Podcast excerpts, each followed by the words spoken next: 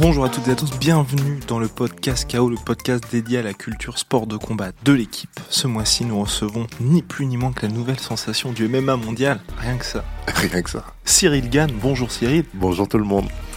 Merci d'être avec nous aujourd'hui.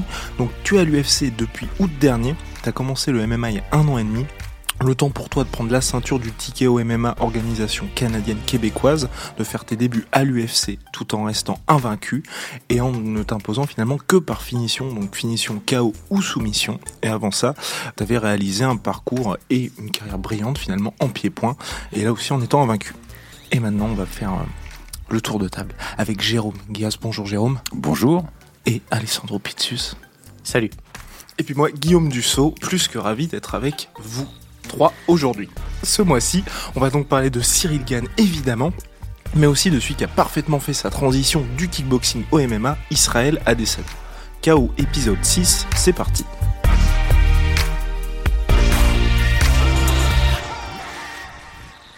Bien donc Cyril, avec une ascension qui semble finalement sans fin, puisque tu as été à l'UFC un an et demi après tes débuts en MMA. T'es pas encore dans le top 15, mais on s'en rapproche. Donc on se pose d'abord la question, c'est pourquoi avoir fait la transition au MMA à ce moment-là de ta carrière? C'était un pur hasard. C'était un pur hasard. C'était euh, par la suite d'une rencontre avec un monsieur qui s'appelle Fernand Lopez. Un pur hasard parce qu'en fait j'ai toqué à sa porte uniquement à la base pour trouver du sparring, pour avoir des sparring partners en poids lourd parce que c'est ce qui se fait un peu... Euh, c'est rare en fait en Ile-de-France, en France un peu partout de toute manière. Et donc à la base c'était uniquement pour ça. Et au bout de deux entraînements, Fernand Lopez, donc deux entraînements, mais bon, pas, pas de pied-point, de MMA, parce que euh, il n'allait pas faire une séance spécialement pied-point pour Cyril Gann, qui n'était personne en plus à ce moment-là. Et donc il m'a fait faire deux entraînements de MMA et par la suite il a bien aimé ce que je faisais, euh, sachant que je venais de découvrir ce sport-là. Il s'est renseigné et il a vu ce que j'avais déjà fait depuis, euh, depuis deux ans et demi en pied-point et il a accroché dans la foulée, il m'a pas lâché, il m'a appelé et il m'a exposé un plan de carrière qui m'a fortement séduit. Et quel était ce plan de carrière? Donc, On rappelle juste que Fernand Lopez, donc c'est head coach du MMA Factory et directeur sportif de la structure. Exactement. Donc en fait, tout simplement, il m'a dit, écoute, euh, je vais aller droit au but. Quand je regarde ce que tu as fait à l'entraînement, quand je regarde ce que tu fais en compétition face à ton adversaire, je pense que tu auras un jour la ceinture de l'UFC. Carrément, c'est pas juste tu iras à l'UFC. Et il t'a donné un timing aussi de deux ans Il m'a donné un timing. Euh, concrètement, j'ai su par la suite qu'il avait un timing dans sa tête de deux ans pour accéder à l'UFC. Et finalement, on a déjoué ses plans. On y a été au bout d'un an et demi après avoir commencé mon premier cours de MMA. Et donc finalement, pour toi, euh, qui commençait quand même à tu gagnais bien ta vie en pied-point, ça n'a pas été un risque de apprendre? Euh, Si, bah si, ça change. Ouais, si, si, forcément. Je commençais euh, et j'allais être de plus en plus confortable. Et ça a été un choix, hein, ça a été un choix, ça a été un pari, on va dire ça comme ça, de laisser de côté un peu le pied-point et donc du coup les primes qui allaient avec pour recommencer à zéro, que ce soit dans la connaissance, que ce soit euh, dans la rémunération. Et euh, et je pense que c'est important de faire des, euh, des, paris comme ça. Et je pense que c'est en faisant des paris comme ça qu'on va plus loin. Sandro? Bah écoute, c'est vrai que quand on voit ta, ta progression jusqu'à jusqu'à l'UFC, enfin ça a été euh, comme une comète quoi. Parce qu'au final, tu as fait deux combats de MMA et puis tu es directement entré à l'UFC, ce qui est quand même assez remarquable quand on regarde, surtout dans ta catégorie, parce qu'il existe deux, trois euh, combattants qui ont réussi une ascension comme la tienne, on retrouve des, combattants comme Cain Velasquez, comme Brock Lesnar, qui ont eu un jour cette ceinture euh, poids lourd. Donc c'est clair que c'est plus qu'encourageant. Bon, il y a aussi CM Punk hein, qui, avait, qui, avait fait, qui avait fait aucun combat et qui était rentré à l'UFC comme ça. C'est pas forcément le, le meilleur exemple. Mais en tout cas, chez les poids lourds, Cain Velasquez, deux combats et il entre à l'UFC. Et Brock Lesnar, un seul combat et il entre à l'UFC. Toi, Cyril Gann, deux combats, tu entres à l'UFC. Ouais, ça me rappelle un truc que j'ai vu récemment là euh, sur Fernand Lopez qui disait l'entrée à l'UFC d'un combattant peut laisser apparaître un petit peu la suite de sa carrière. En fonction de comment il entame ce premier combat, ça va dessiner un petit peu de ce qui va se passer derrière. Donc, euh, bah, j'espère qu'il a raison et que ça va bien se passer. Donc, euh, j'espère suivre également l'exemple de, de Ken et de, de Brock. Est-ce que pour toi, c'est finalement un timing parfait pour ton entrée euh, en MMA Parce qu'on a l'impression aussi qu'il y a d'une part une pénurie des combattants niveau élite de chez élite au sol à l'UFC dans ta catégorie, mais aussi avec euh, la légalisation à venir, on l'espère, du MMA en France. Ouais, c'est clair, le timing est bon. Le timing est bon. Certaines personnes disent non, c'est trop tôt pour Cyril. Moi, je trouve pas. Je trouve que je pense que j'ai ma place. Tu as 29 ans, hein, c'est ça? 29 ans en plus de ça, donc il est temps. Et je sais que j'ai beaucoup de boulot encore, mais ça, c'est ça, c'est pas un problème. C'est pas un problème. Et donc, ouais, le timing par rapport à la légalisation en France, c'est tip top. Ouais.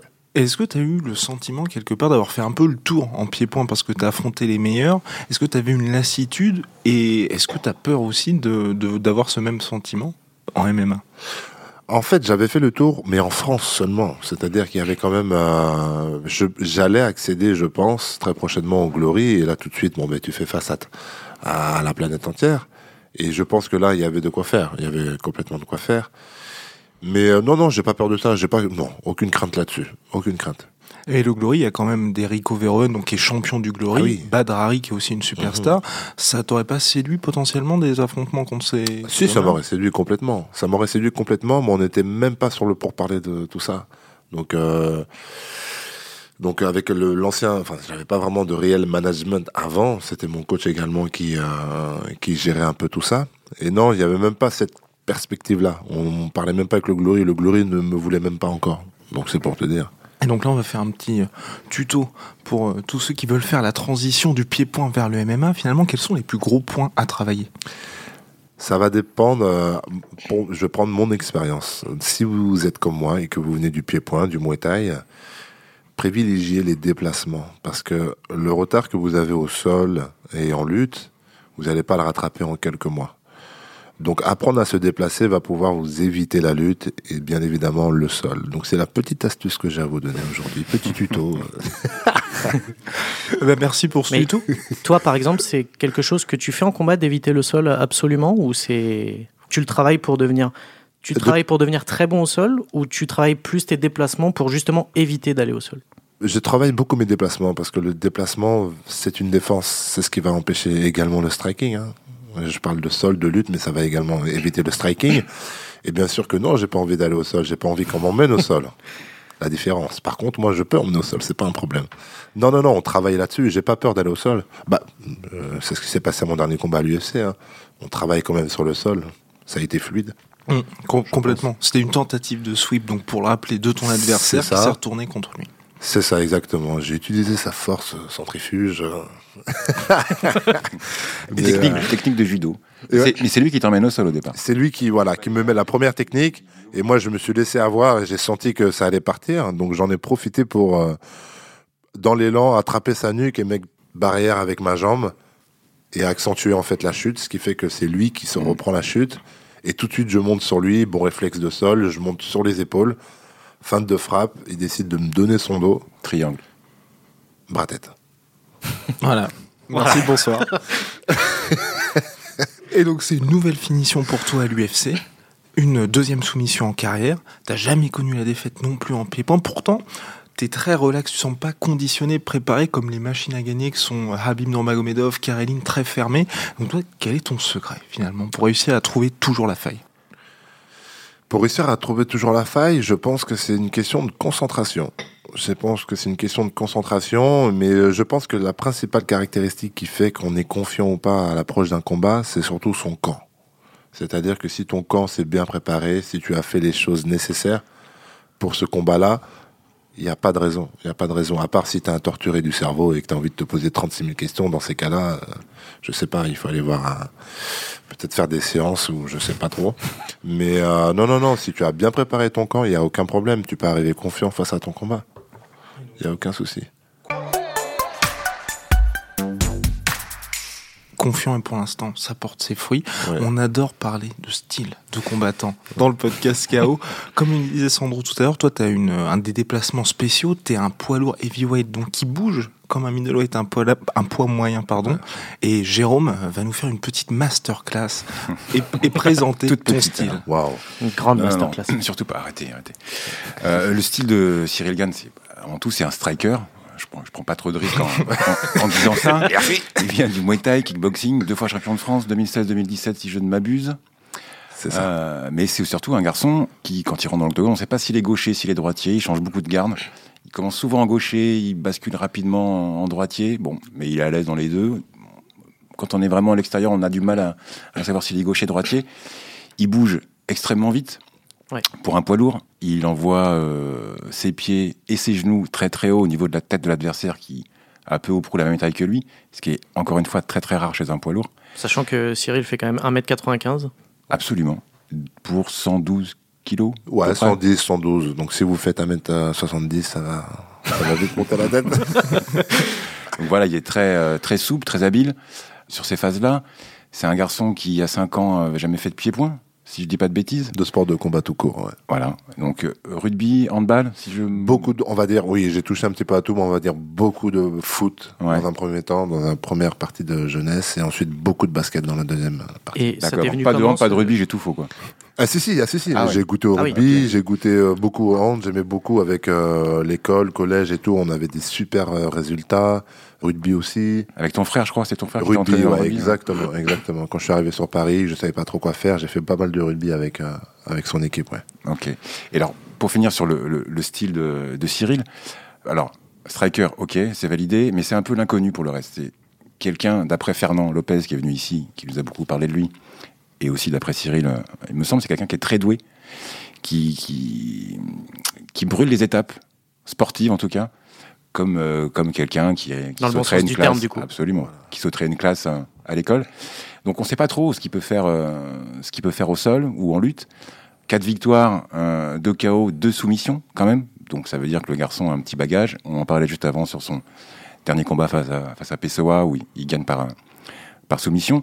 Donc voilà, il- moi je pense qu'il y a une grosse marge de progression dans son style et euh, on attend de voir de, face à de, à de plus gros euh, combattants, peut-être du top 15 assez rapidement. euh, pour, pour voir l'évolution, mais voilà, donc striker, mais avec un potentiel assez énorme. Et juste pour finir, et je vais paraphraser Fernand Lopez, le, encore une fois, le style de Cyril Gann, c'est un style bankable.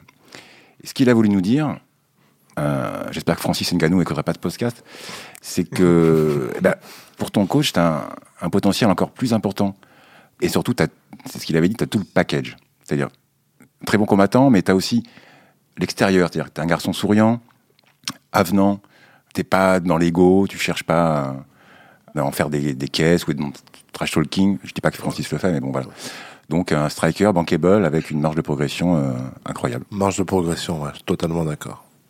Et pour, et pour toi, est-ce qu'au-delà de, est-ce qu'au-delà de ce style, le côté justement d'avoir le full package, c'est aussi un indispensable pour réussir à percer à l'UFC Personnellement, je m'en fiche. En fait, c'est pas du tout quelque chose de recherché, c'est pas du tout quelque chose de forcé. En fait, moi, euh, on parle là. euh, j'ai pas travaillé mon truc avant, quoi. C'est naturel. Donc c'est pour ça aussi, je pense que ça marche bien et que ça fonctionne bien. Mais euh, oui, quand on quand on quand on regarde sur le papier, ça fait partie des critères euh, que l'UFC regarde. ouais.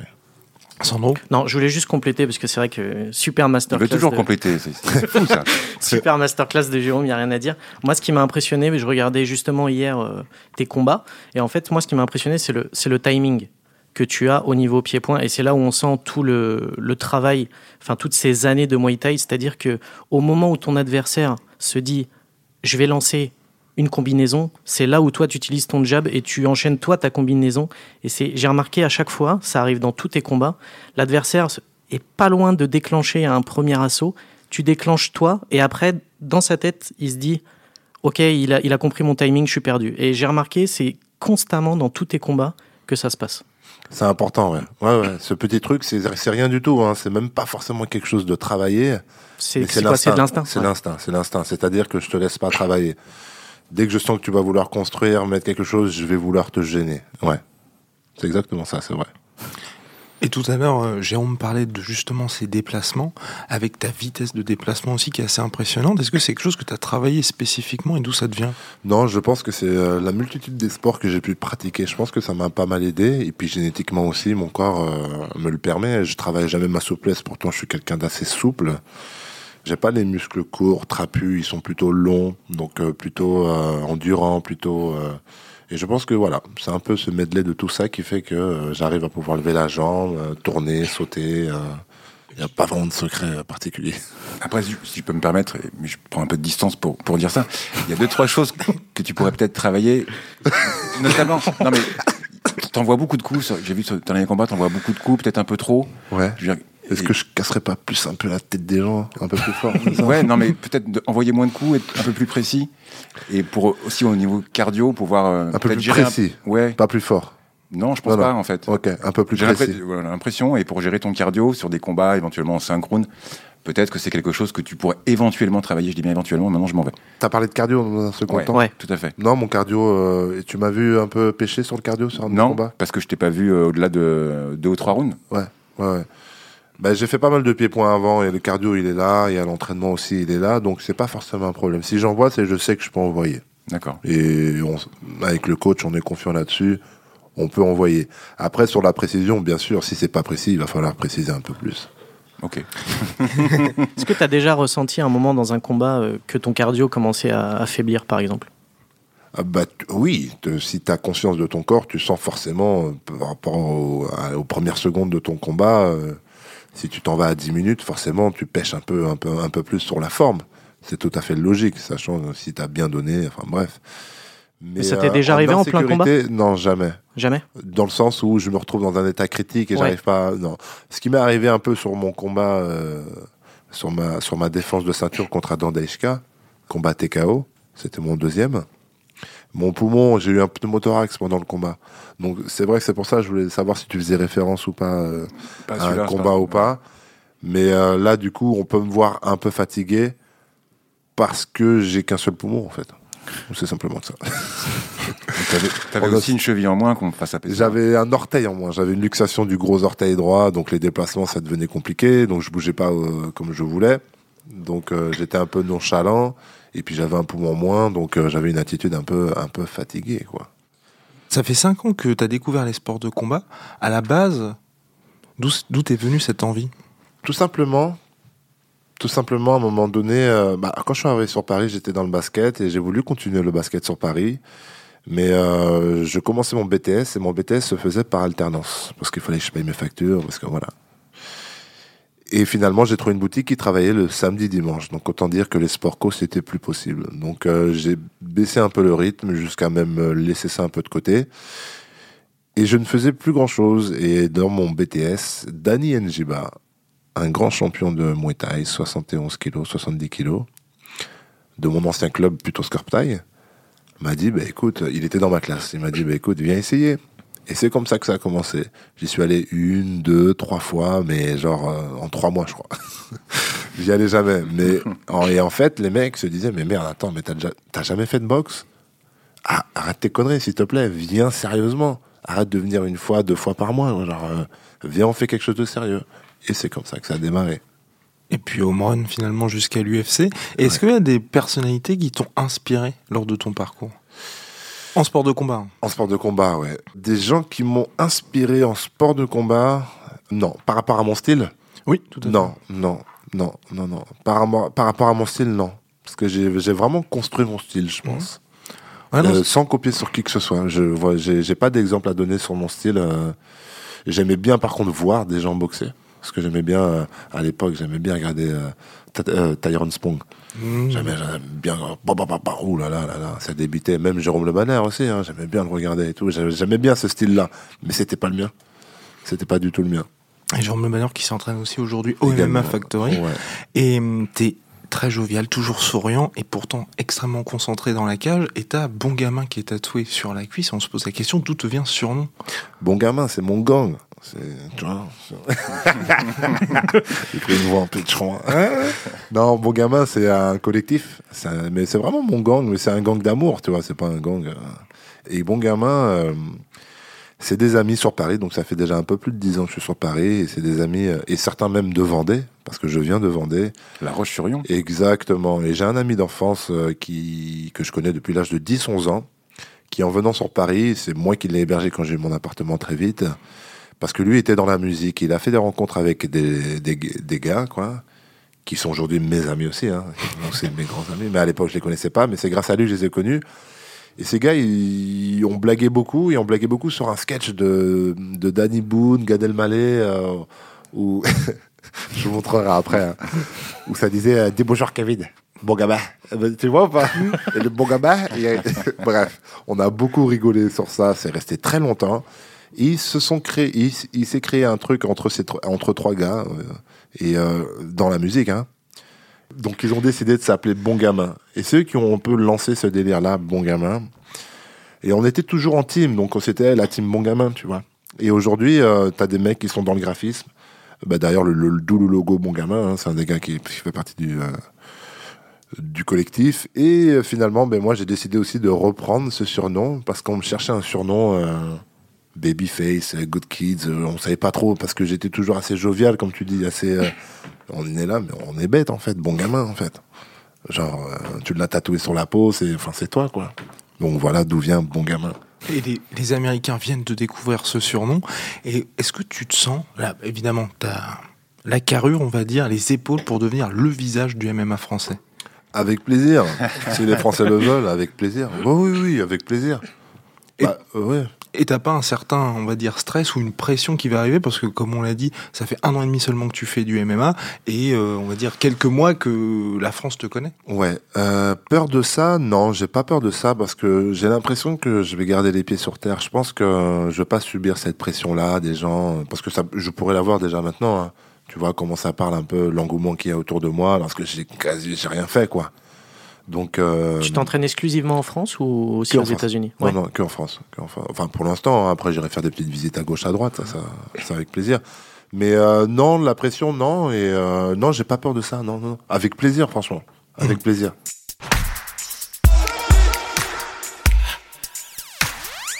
On va pas brûler les étapes, mais là, il y a le combat qui arrive le 26 octobre prochain à Singapour contre l'américain Dontel Hayes. Mais évidemment, 2020 arrive et les grosses échéances également. Aujourd'hui, il y a le champion poids lourd. Stipe Miocic qui a 36 ans, Daniel Cormier qui va avoir droit à sa trilogie contre Stipe Miocic, ancien champion poids lourd qui a 40 ans. Et il y a un autre gros adversaire qui semble se destiner, donc est ton ancien partenaire d'entraînement Francis Ngannou qui est parmi les meilleurs classés. On, peut imaginer que l'UFC va faire ce super fight franco-français. Les gens, euh, ouais, les gens en parlent beaucoup et en tout Franco- cas, ce- ouais. ouais. On a compris, franco-français, franco-camerounais. Ils essaient de le placer plus d'ailleurs sur le côté camerounais maintenant, Oui. Oui. pour développer un peu l'Afrique. euh. Bref, c'est une stratégie. Mais ouais, Francis, euh, en, euh, partenaire, oui, ce serait dommage, c'est ce qu'on dit. euh, ce serait dommage que ça arrive. euh, Trop tôt. Déjà trop tôt, ce serait super dommage que ça arrive tout court. Alors, Parce que si tôt, tu progresses un jour, c'est quand même fort possible. Bah oui, bah, regarde, imagine, dans le pire, dans le, dans le, dans le, dans le, le pire ou le meilleur, je sais pas trop quoi dire, mais imagine, il, il a la ceinture. Ça fait 5-6 fois qu'il la défend et c'est moi qui suis au pied à chaque fois. Je vais pas rester là pendant 4 ans, il va bien falloir. tu vas y que- aller, quoi. Parce que ce que je dis aussi, c'est super important, il faut bien comprendre ça. Pour moi, c'est une approche sportive. C'est vraiment que du sport. C'est-à-dire que moi, quand je rentre dans la cage, j'ai aucune animosité, j'ai pas besoin de me galvaniser, me dire putain, je vais le tuer. Oh là là, pas du tout. Je suis juste hyper concentré. Et donc, moi, j'ai vraiment une approche très sportive là-dessus. Donc, sportivement, oui, ça, ça, ce serait embêtant. Franchement, ça m'embêterait. Mais de là à refuser catégoriquement, je pense qu'on pourra pas le faire. Déjà, l'UFC va pas tellement apprécier déjà. Il y a des risques. Ouais. Donc ouais, non, non, non, c'est une possibilité.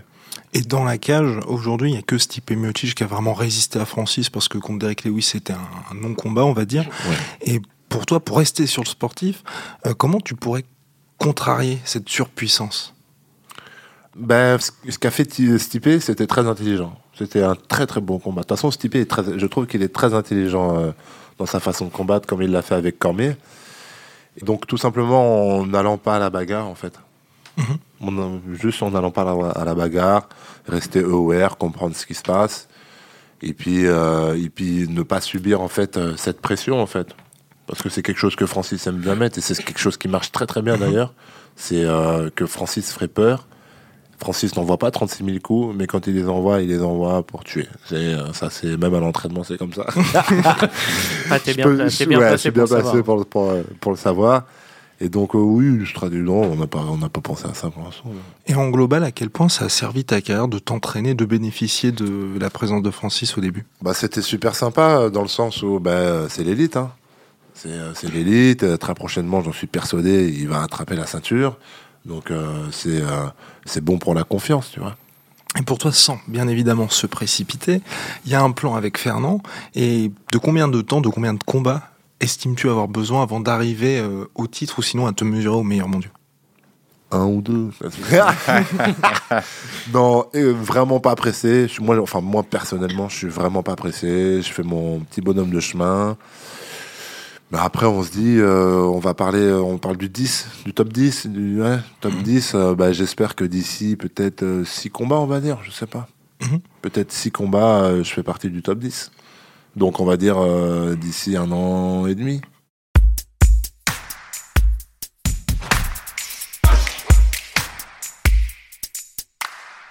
Six combats pour faire partie du top 10. Il y a un autre qui venait du pied-point, qui a mis six combats pour obtenir la ceinture intérimaire, sept combats pour obtenir la ceinture UFC, c'est Israël Adesanya, Ouais. qui lui aussi base son style sur le mouvement, finalement, comme clé du succès. Est-ce qu'il t'inspire un petit peu, Israël Ouais, Adesanya? beaucoup. Je pense que c'est mon numéro un. Ouais. Mhm. Je suis un grand fan de, euh, de- d'Adesanya. C'est une intelligence, c'est une gestion euh, corporelle et, euh, et d'espace. Et il fait toujours les bons choix. C'est euh, et c'est et beau ce qu'il fait avec son corps, tu vois. C'est vraiment, c'est un style que si je dois aujourd'hui dire ouais, j'aimerais faire euh, quelque chose euh, dans la cage qui ressemblerait à quelqu'un, bah, ce serait à lui. Eh ben, on va avoir dans une deuxième masterclass de Jérôme sur Israël Adesanya, dont on avait parlé lors du deuxième épisode de KO avec Fernand Lopez, qui voyait Adesanya comme l'une des futures grosses stars potentielles de l'UFC. Jérôme. Incroyable transition, Guillaume, sur les, sur les six combats. Je te félicite. C'était vraiment très, très bien amené. Donc, la masterclass est, est partagée, euh, ce que je vois. C'est bien. Bravo. Bah oui, Israël Adesanya, nouvelle, euh, nouvelle pépite euh, de l'UFC. Déjà pépite de l'UFC. Déjà. Son surnom, c'est euh, Stylebender ou The Last Stylebender, ce qui veut dire, euh, en bon français, que c'est le, le dernier maître du style. Bon, c'est hérité des, des jeux vidéo et, et des, et des mangas qu'il qui, qu'il aime beaucoup. Et d'ailleurs, il s'est donné lui-même ce, ce surnom, ce qui est assez rare euh, pour un combattant, mais encore un point commun avec, avec Cyril, qui s'est lui-même donné son, son surnom. C'est un, ovni, c'est euh, c'est un style qui rappelle un peu celui de- d'Anderson Silva. On a déjà parlé ici. Sandro est complètement fan et, euh, et a fait un parallèle avec, euh, Silva euh, très intéressant. Ouais, c'est euh, c'est bientôt, c'est déjà, mais ça sera encore plus, ça va être la machine à cash de, de l'UFC. Il a fait une entrée face à Whitaker absolument hallucinante. Il a négocié, l'UFC a accepté qu'il rentre en dansant avec des danseurs, etc., ce qui s'était quasiment, quasiment jamais fait. J'ai adoré. Voilà, bah, crois qu'il y a beaucoup Ah, de gens... c'était, c'était du show, quoi. Ouais, c'était, vraiment. adoré. euh, C'était court, c'était simple. ouais, c'était court et simple. Très bien. Puis ça lui correspond tellement, Ça en fait, parce que c'est, un showman, on l'a déjà De dit. ouf, euh, de plein de fois, ça lui correspond, en fait. Ouais, c'est, ouais. vraiment lui. Il a pas, il a, il joue pas un personnage, c'est vraiment lui, quoi. C'est, c'est ça, Israël Adesanya. C'est un showman. Alors, il a vraiment deux bons combats pour lui sur les six disputés à l'UFC. Celui face à Whitaker, il était largement au-dessus. Celui face à Gastelum, Ah, C'était plus compliqué, là. où c'est pas la même chose, et moi je verrais bien une revanche à la rigueur avec Gastelum. Et puis il a face à Brad Tavares. Et euh, et il y a un Italien dont j'ai presque oublié le nom. Non, il s'appelle Marvin Vettori. Il gagne par décision partagée.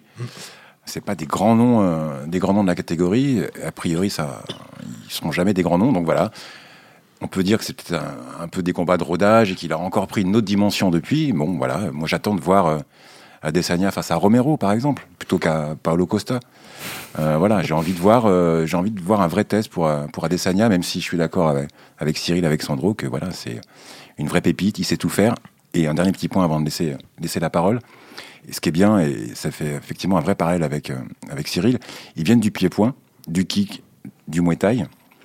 Et on a peut-être trouvé enfin la solution pour contrer les lutteurs et les grappleurs qui dominent à l'UFC. Euh, pourquoi pas Voilà, peut-être que finalement on a trouvé une solution à, un Khabib ou à un, un énorme lutteur ou à un Miocic qui savent lutter. Et peut-être qu'effectivement il faut travailler son propre style, ses propres points forts, à savoir pied-point, pour, euh, pour battre des lutteurs. Complètement, sachant qu'aujourd'hui, bah, au début de sa carrière UFC, il était surtout contre des lutteurs et maintenant il n'affronte que des strikers. Et pour son prochain combat, comme tu l'as dit, ce sera Paulo Costa, le Brésilien. Je vais vous mettre un petit peu sur le grill tous, à commencer par Sandro. Est-ce que tu penses que Paolo Costa, qui lui aussi a vaincu, ça va être une simple formalité finalement pour Adesanya? Bah, J'aime pas trop euh, dire, dire ce genre de choses parce que déjà je suis nul en prono et à chaque fois que je dis des trucs comme ça, c'est- l'inverse qui se passe. Mais une simple formalité, euh, c'est- tellement dur de dire ça en- dans un sport comme le MMA. C'est impossible. À ce niveau-là, oui, on peut pas dire ça. On peut pas dire ça, mais évidemment, il partira favori. euh, ça, ça j'en doute pas une seconde. Je pense que, voilà, moi personnellement, je trouve qu'il il a un style euh, exceptionnel et que je pense que Paulo Costa lui causera beaucoup moins de problèmes qu'un qu'un Gastelum ou même qu'aurait pu lui poser un Robert Whittaker s'il avait eu un- une autre approche dans, dans ce combat. Donc maintenant, oui, je pense que face à Paulo Costa, il aura, il aura- moi je pense qu'il il va, il, enfin, il gagnera. Si, si, si c'est le même Israël Adesanya qu'on Voilà. voit depuis quelques mois, je pense qu'il n'y aura, il y aura pas trop de soucis. Maintenant, ça, ça peut aller tellement vite. Tu, tu, peux, tu peux prendre un mauvais coup alors que tu domines. Et euh, tu vois, par exemple, son combat face à Whittaker, il, il prend des coups. Ouais. Il en prend. Mm. Et je trouve même que Whittaker lui en donne plus. Mais il, en a, il a suffi vraiment d'un enchaînement, enfin deux en fait, parce qu'il y a celui à la fin du premier round où Ouais. je, je pense que Whittaker, et si ça dure 5 secondes de plus, c'est terminé. Complètement. Donc c'est vraiment, il, il le met KO sur la, sur la cloche au moment du gong. Donc bon, ils reviennent, deuxième round, tu vois bien, c'est Whittaker qui lance l'assaut, qui le touche, hein, qui le touche vraiment bien. Sur son, ouais, sur Ouais. le jab. Et là, droite, et crochet du gauche, dodo, terminé. Tu vois, c'est, mais c'est, avec Israël Adesanya, c'est, des fois c'est, c'est tellement Vestiaire, simple. douche, maison. Voilà, Grosse expérience en fait. ouais, de Très grosse expérience. Une grosse intelligence et une grosse expérience. Et il a, il a cette faculté à n'importe quel combattant serait en déséquilibre dans, dans certaines situations euh, où il se retrouve, Israël Adesanya, et lui, il arrive à garder cet équilibre et même à utiliser ce déséquilibre pour se rééquilibrer et frapper encore plus fort. Enfin, je veux dire, c'est, c'est, c'est, un, c'est un prodige. Je sais pas quoi dire de plus. Il a fait du taekwondo à Desania, il a fait euh, évidemment du, euh, du kick, il a fait de la boxe anglaise, hein. il a 5 victoires pour Ouais. une défaite en boxe anglaise, il a fait du MMA, il a peut-être plus de 80 combats professionnels, euh, Et il a on 30 a ans. perdu un seul. Grosse expérience effectivement, et il sait, il sait tout faire. Complètement, surtout quand en boxe anglaise, il avait fait un tournoi où il y avait eu trois combats la même nuit, il avait fini tout le monde, je crois, si je raconte pas trop de bêtises. Donc bref, euh, énorme. je te confirme, ouais, c'était Ouais, ça. C'était ça. Donc 18-0 en carrière. Cyril, pour toi, c'est quoi le prochain gros défi d'Adesanya qui a quand même, on rappelle, pour son dernier combat contre Whittaker, rempli un stade? 60 000 personnes. hein. Le Marvel Stadium de, de Melbourne. Euh, franchement, je sais pas. Pas un combat contre John non. Jones? Ah, exact, oui, c'est vrai. Oui, quand on, si on sort de la catégorie, etc. Oui, ouais, ouais, ouais. Ouais, moi, je l'attends avec plaisir, celui-là. Franchement, il y a déjà énormément d'engouement derrière ce combat-là, parce que c'est vrai que John Jones, il n'était pas loin dans mes favoris en termes de style, etc., etc. Donc, euh, bah, franchement, lui aussi, il a une gestion de son corps, de la distance et des, et des choix, une intelligence incroyable. Donc, ouais, ça pourrait faire un combat terrible, terrible. Et toi, tu, tu verrais le combat se dérouler comment? Parce que beaucoup disent Israël Adesanya est un peu fou quelque part de vouloir monter contre John Jones. Bah oui, parce que t'as le t'as le côté lutte de, de de Jones qui fait que bah on le voit largement l'emporter euh, sur ce sur ce, sur ces phases de lutte.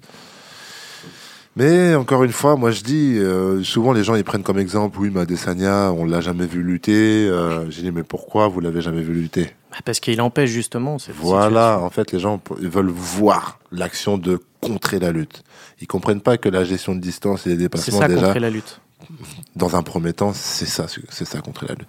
Donc euh, non, ça peut être très gênant. Moi, je, moi, je vois un Adesanya capable de bouger et ne jamais se faire amener, amener, amener au sol. Hein. Le problème, c'est que Jones, il n'a pas besoin de la lutte pour, euh, pour gagner. Il a, Il n'a pas besoin de la lutte. Oui, il oui, a un non, style non. aussi en striking Oui, oui, euh, oui, oui, oui. fabuleux, et il Oui, pourrait oui. très bien euh, gagner en striking face à Adesanya. c'est sûr. Juste une chose, je sais que c'est c'est un combat qui, qui, fait, qui fait saliver un peu tout le monde si jamais un jour il a lieu. Mais je trouve qu'on va, on va tellement vite avec Adesanya. Enfin, il vient de prendre la ceinture. Enfin, il avait, il avait la ceinture intérimaire. Il vient, il- c'est lui le seul champion et on veut déjà qu'il monte de T'as catégorie. raison, il faut qu'il la défende face à Romero. Mais. Non, qui, qui, dé- qui, qui défende un peu sa ceinture face, à, euh, face, face au top de cette division? Alors, il c'est a un, battu Whittaker. c'est un peu ce qu'il dit lui-même. Ouais, non mais moi franchement je suis totalement euh, d'accord avec lui. Parce Oui. que franchement il faudrait d'abord qu'il défende sa ceinture contre, comme tu as dit, Romero, pourquoi pas Paulo Costa, euh, Oui, peut-être voilà. une, pas une, enfin une- un deuxième combat avec Gastelum qui est quand même à ce jour pour moi le seul combattant qui l'a mis un peu dans le dur quand même. Donc là c'est un point moyen. Évidemment ce combat-là contre John Jones ça serait, ça serait exceptionnel et je, je- je rêverais de voir ça. Mais laissons-lui un peu le temps de s'installer Oui. dans cette catégorie. On rappelle qu'il est quand même arrivé en février 2018, donc c'est peut-être pour ça aussi que tout se précipite pour lui. En tout cas, il a dit 2021 à Las Vegas, au Raiders Stadium, le, le stade de la nouvelle équipe de football américain, enfin l'équipe qui fait le déménagement, qui déménage à Las Vegas. Pour ce super fight, Sandro, maintenant tu as droit aussi à ta masterclass. Adesanya, montrer à la hauteur. oui, bah, on l'espère tous. Est-ce que pour toi, il peut être la prochaine superstar de l'UFC Parce que c'est déjà une star, mais va-t-il devenir potentiellement plus grand que son sport? Euh, je vois très bien où tu veux en venir. Est-ce qu'il va être un peu euh, au-dessus de son sport comme, euh, comme un certain Conor McGregor C'est ça que tu veux dire? Ah, Oui, peut-être. Honnêtement, j'espère pas. Parce que ça, c'est pas. Enfin, en tout cas, on ne sait pas ce que va faire encore Conor McGregor euh, dans les prochains mois, mais en tout cas, ça s'est pas très très bien terminé, même s'il a eu des, des années de gloire. Les deux ont des points communs, je suis d'accord, mais euh, ils sont totalement différents. Et en fait, est-ce qu'il va devenir la prochaine superstar? Je pense qu'il est déjà, la, il est déjà la, la nouvelle superstar, de, et ça fait déjà quelques mois qu'il l'est. Euh, vu tout ce qui s'est passé autour de, de son combat face à Whitaker, tout le monde a envie de le voir. C'est quand même le, le- le combattant que tout le monde a envie de voir. Presque même plus que John Jones. Ça va faire. Ça va- non, Voilà, ça, non. je, savais, je savais que Jérôme, ça, ça il aimerait pas. Mais Si, il je le commence pense. à le remplacer. Il commence à le remplacer. Oui, parce que il le remplace. Oui, parce Déjà- que John Jones est là depuis un petit bout et John Jones, il est resté chez les poids lourds, les poids lourds légers, et que bah, il n'a pas d'adversaire et qui, qui fracasse un peu tout le monde euh, sur son passage, donc c'est Ouais. plus compliqué. Mais Mais je voulais dire aussi par rapport à, à son passé, euh, par rapport à, son, à ses attitudes en dehors de la cage. C'est pour ça que je dis qu'Adesanya ne sera pas comme Conor McGregor. Je pense qu'il peut faire encore mieux. Je pense. Parce Ah qu'il oui. a le trash talk, il a la façon de parler il a le gens. mais tu vois, même dans Il sa le- façon de trash talker, c'est pas la même. C'est exactement. C'est-à-dire qu'avec. Whitaker, il y a eu du trash talking, il y en a eu beaucoup. Mm. Mais tu vois, à la fin du combat, il allait le voir, comme beaucoup le font. Mais Ouais. tu vois, il l'a dit, je respecte euh, Robert Whitaker, euh, voilà, bon, c'était. Il- fait, mais ça maintenant, c'est c'est une stratégie aussi. a- c'est- on fait monter la, la sauce sur tous les Ouais, combats. voilà. Non, il le fait super bien. Il, le a fait raison. très bien. Et il ira jamais taper quelqu'un dans un bar. Voilà. Tu vois ce que je veux dire? D'accord. C'est pas le même style de. Pour le Non, moment. Ouais, à part s'il part en vrille, mais euh, voilà. Après, euh, là où on peut aussi en venir avec Connor, c'est effectivement dans le style, dans la cage. Effectivement, il y a des similitudes. C'est c'est des très forts contreurs, tous les deux, très forts, qui peuvent envoyer des coups. Enfin, un coup peut être fatal, tu le sais bien avec ces deux-là, et c'est quand même des che- Même si, pour moi, Connor aussi, dans la cage, faisait le show. Il y, Ah avait oui, des, co- il y a eu des combats Ah non, exceptionnels non, de. Conor McGregor. Ah non, et c'est pareil avec Adesanya. Donc, il s'est un petit dans peu la cage, mais Conor évidemment. McGregor, c'était un oulala. ouais. Et il y a le côté sportif sur Adesanya, évidemment, avec le statut d'invaincu. Il y a aussi tout ce qui est en dehors pour toi. Euh, tu vas pouvoir aussi avoir droit à ta petite masterclass, Cyril. Est-ce que il peut être aussi la, nouvelle superstar de l'UFC Tu disais qu'il commençait. Moi, je pense qu'il le sera, oui, sans aucun doute. Sans aucun doute. C'est la star montante. Mais déjà, ce qu'il a prouvé en très peu de temps, l'ampleur, euh, l'impact qu'il a euh, envers ce sport, c'est déjà énorme. C'est déjà euh, énorme. Eh ben, qu'il fasse son show, qu'il fasse. Enfin, c'est des trucs qu'on n'a jamais vus encore. C'est juste, c'est juste incroyable. Donc moi, pas besoin de déblater 36 000 ans. C'est sûr et certain, c'est le prochain. Et pour toi, qui est également combattant, c'est quoi? C'est ce qu'il apporte en, dehors qui fait la différence? Tout, le full package, comme on dit. C'est le mec, euh, donc, à son style, hein. Donc, Mhm. T'as plusieurs full package, t'as des mecs qui sont plutôt ambiance euh, comme ceci, comme cela. Lui, il a son propre style, il a sa propre ambiance, il l'assume, il met ça en avant, il fait ses petits shows, trash talk en plus de ça, il assume derrière et, Ouais, il assume. et il assure. Donc, euh, ouais, non, non, non, sans aucun doute, sans aucun doute. Et ben comme Conor McGregor qui assumait aussi, qui disait d'ailleurs en conférence de presse, vous dites tout ce que je parle, je parle, je parle, mais j'assume à la fin. Bien. Euh, euh, Voilà, c'était ce sixième épisode de KO. Merci à toi, Cyril. merci à vous. Merci Jérôme. Merci Sandro. Merci, merci. Et rendez-vous le mois prochain. Bien évidemment, le podcast est disponible sur toutes les plateformes habituelles Google Podcast, Apple Podcast et sur le site de l'équipe, l'équipe.fr. À la prochaine. À la prochaine. Ciao. Ciao.